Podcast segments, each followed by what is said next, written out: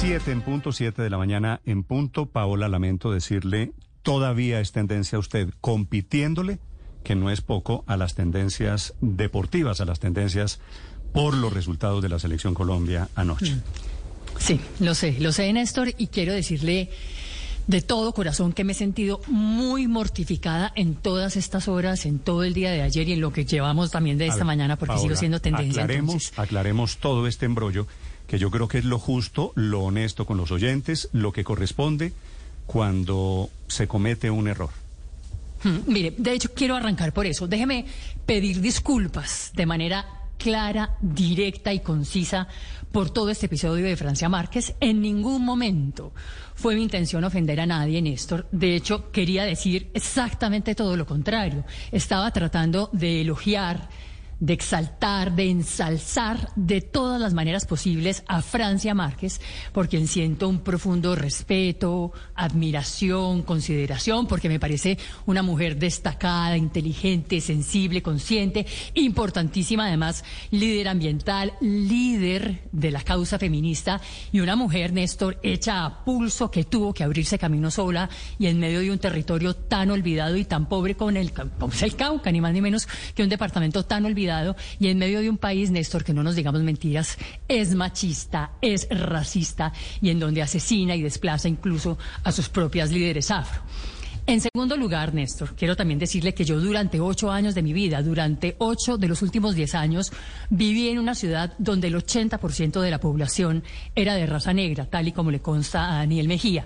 Y por eso mismo, la inmensa mayoría de mis amigos, de los amigos de mis hijos, de los profesores de mis hijos, de quienes fueron mis vecinos, son justamente personas afro o personas de color. Y de ahí que personalmente me resulte todo este episodio tan doloroso y tan sorprendente, pues por el giro que tomaron las cosas. Y por eso quiero pedir otra vez, públicamente, disculpas si ofendí a alguien con mis palabras. Quiero también pedirle disculpas a usted, Néstor, si lo metí en una camisa de once varas por cuenta de una intervención en la que o no supe ser suficientemente clara o no supe transmitir el mensaje que quería. Y eso me lleva, Néstor, ya a lo último que le quiero decir, a mi tercer punto.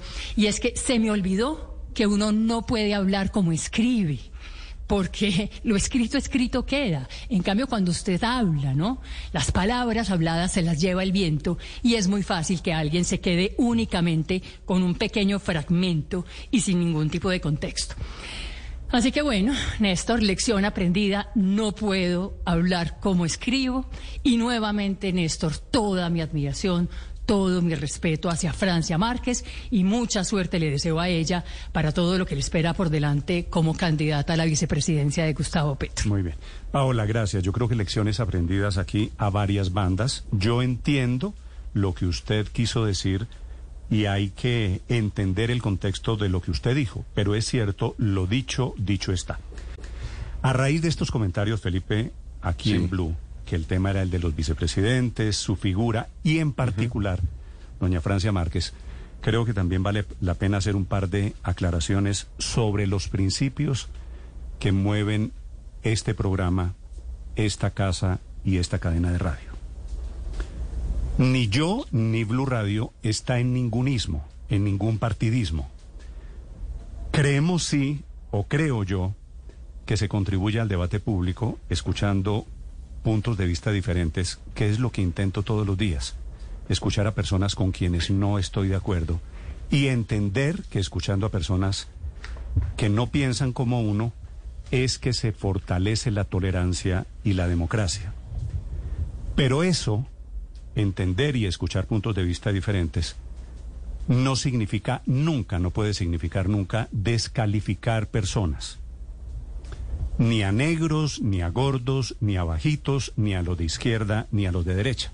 Así que yo creo, Paola, gracias por sus disculpas, me parece que es lo que corresponde, me parece que es honorable, me parece que después de que se comete un error, Felipe, lo que hay que hacer es eso. Reconozco el error Así y es. pedir disculpas, pasar la página con el compromiso sincero de no volverlo a hacer. Entender, entender eh, estas sensibilidades que hoy están a flor de piel porque estamos hablando de que hay cinco candidatos a la vicepresidencia afros, negros. Esas sensibilidades es lo que intentamos aquí todos los días. Así que por mi parte, Felipe, también para quienes se sintieron ofendidos, inquietos, molestos, mis sinceras disculpas.